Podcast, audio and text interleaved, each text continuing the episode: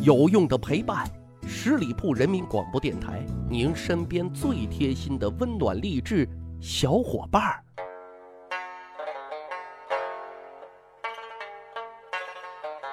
去吧历史，增长见识，密室趣谈，我是大汉。五月的第二个星期天啊，就是母亲节了啊。作为一档传递正能量的历史节目啊，今天就要跟小伙伴啊分享关于母亲节三个非常有意思的话题。第一个话题就是，我们都知道啊，现在的母亲节其实是舶来之品啊，舶来的啊一个节日，是从西方传递过来的。而以孝文化著称的中国古代，嗯，它为什么没有设立母亲节呢？解答这个问题啊，其实很简单，因为在古代啊，孝道那已经是融为人们的生活了，就如同空气稀松平常。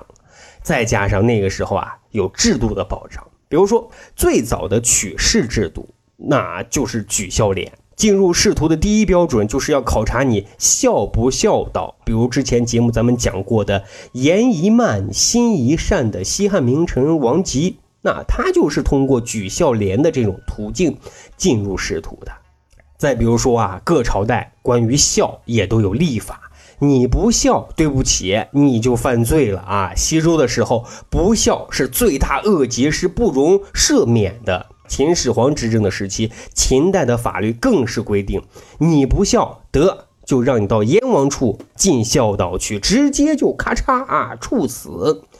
北齐呢，首次确立了。重罪十条，那把不孝列为第八条，这也是十恶不赦之罪的最早形态了啊。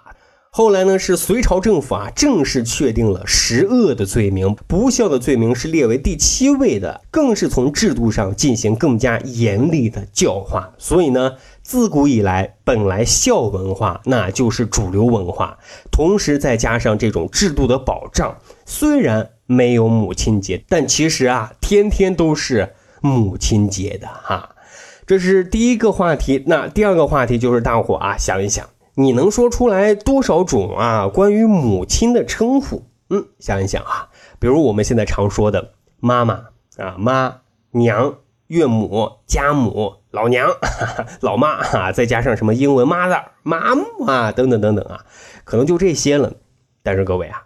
古代三千六百多年的文明啊，这几个称呼啊，显然还是不够厚重啊，有点单薄。接下来啊，就跟大伙一起来分享学习，在古代关于母亲还有这些称呼，比如姐姐。是的，你没有听错啊，在汉代四川的地区啊，就将妈叫姐姐。搁现在啊。妈妈一听一定很开心的啊，又年轻了几十岁呀啊！他的佐证啊，就是这个汉安帝年间的大学者徐慎在他的《说文》一书当中说啊：“姐本蜀人呼母之称啊。”这句话的意思就是说啊，姐姐原本啊是四川人叫母亲的一种称呼。那除了汉代，在宋朝啊，母亲也被称为姐姐。根据《四朝文件录》记载，宋高宗赵构想立吴氏做自己的第一夫人，那也就是自己的皇后啊。这个宋高宗就对吴氏说：“媳妇啊，四姐姐归，当举行典礼。”啊，意思就说啊，亲爱的，等姐姐回来之后啊，就给你举行册封皇后的典礼。那根据考证啊。这里的姐姐指的就是宋高宗的母亲韦太后啊，所以姐姐这个词啊不一定啊专指姐姐，还有可能是母亲的。还有啊，在这个魏晋南北朝时期，民族融合、文化融合，母亲的称呼啊也在融合变化。这一时期啊，母亲呢都被叫做家家啊，或者说是阿家家家庭的家。有这么一个记载啊，说北朝的齐文宣王把自己的侄女乐安公主嫁给了崔达拿为妻。那有一次，齐文宣王就跟乐安公主唠嗑啊，就问崔达娜对你咋样呢？啊，安乐公主这边就回答甚相敬，为阿家赠儿。啊，说的就是老公对我挺好的啊，就是婆媳关系不太好处阿佳并不是太喜欢我。这里的阿佳指的就是崔达拿的母亲啊。那很多小伙伴就疑问了啊，“妈”这个词是从什么时候开始的呢？其实啊，汉魏时期那个时候就已经出现了。根据三国魏国张仪的《广雅释亲》里记载，“妈，母也。”但那个时候啊，更多的都是书面用语。直到宋元之后，小说的发展，“妈”才普遍成为母亲的这种口语化的表达了。另外啊，我们经常看清宫戏啊，这皇子将自己的母亲啊都叫额娘啊，这是满族人啊对母亲的一种称呼了。满族人的读法呢，类似于额聂，翻译成汉语的时候啊，就考虑大家到底能不能听明白啊，就专门写成了额娘了啊。还有啊，就是南方人将妈喜欢叫成老妈子，原来啊是一种特别亲切的称呼啊。但是啊，现在味道全变了啊！老妈子等于老保姆啊！啊，妈妈们表示我很不开心。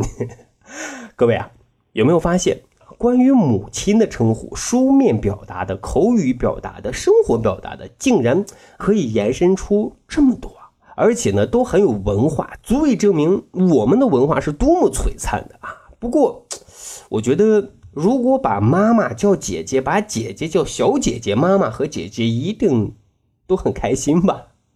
好，开个玩笑啊。好，接下来呢，咱们再谈第三个话题，就是对父母啊，你认为什么才是真正的孝呢？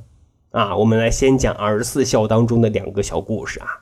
第一个小故事。主人公呢叫仲由，春秋时期的鲁国人，孔夫子的得意门生啊。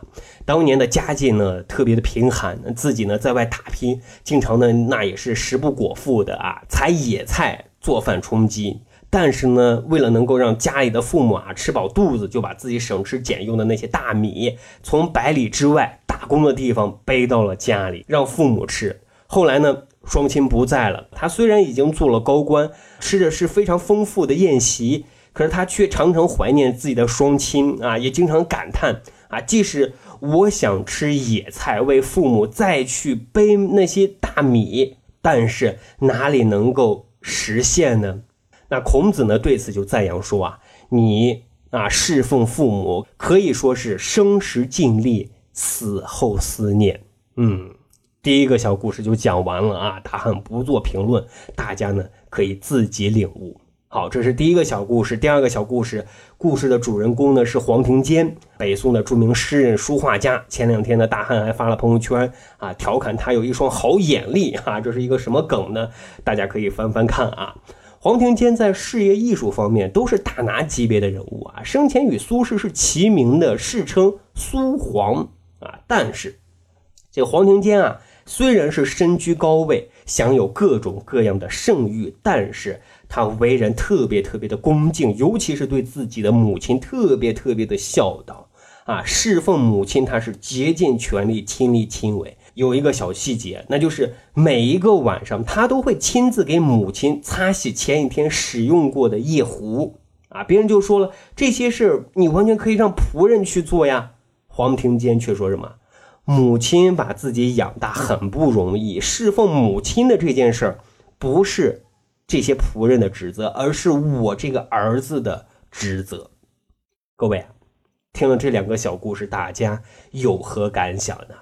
我们讲百善孝为先，虽然时代不同了，但是孝的实质内涵都是没有变过的。比如说回馈、关爱、陪伴、尊重。那大汉理解的和心中的孝不是空洞的，是落实在一件一件具体的事儿上的啊。比如做好自己，让父母不担心、少操心；比如多回家、多沟通、多陪伴、多尊重；比如带着孩子跟父母一起去旅行，等等等等啊。各位小伙伴，有没有做到呢？咱啊一起共勉。马上就是母亲节了，大汉在这还有个小私心啊，因为每一期节目，我的母亲都会第一时间去收听，第一时间都会点赞评论的。在这里啊，呃，祝福我的母亲身体健康啊！我也想给我的母亲说，我爱你哦，姐姐。啊，也恭祝全天下所有的母亲母亲节快乐，身体健康，万事顺意。咱还有一个去吧历史的小分队，如果您对历史边角料很感兴趣的话，欢迎大家关注十里铺人民广播电台的公众微信账号，然后呢回复数字一就可以添加大汉的个人微信。经过简单审核之后啊，我就会邀请大家进入这个小分队当中，咱可以谈天谈地聊历史段子。本期节目就是这样，感谢您的收听，下期再会。本期节目由十里铺人民广播电台制作播出。了解更多的资讯，请关注十里铺人民广播电台的公众微信和新浪、腾讯的官方微博。感谢收听，我们明天再见。